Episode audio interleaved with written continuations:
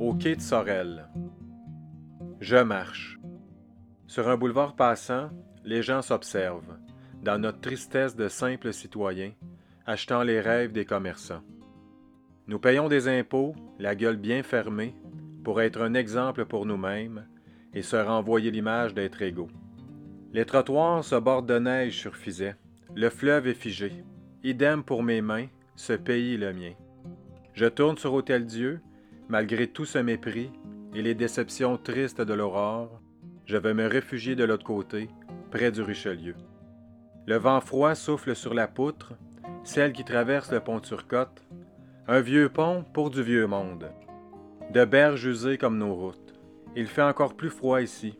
C'est le vent des îles, du fleuve et de l'idylle. D'une histoire d'entre les lignes, une mélancolie à moitié gelée. Entendre ce souffle mitigé derrière ma nuque me rend de plus en plus libéré. De n'avoir su aimer cette berge, engouffrée dans la tristesse éternelle du paquebot. Dans le port des ancêtres, les mâts sont hauts et ma tête est basse. Il existe peu de photos pour décrire ce que je vois. Le drapeau vers le ciel au bord de l'eau, à quelques pas de ce qui nous sépare du Grand Laurent, le fleuve.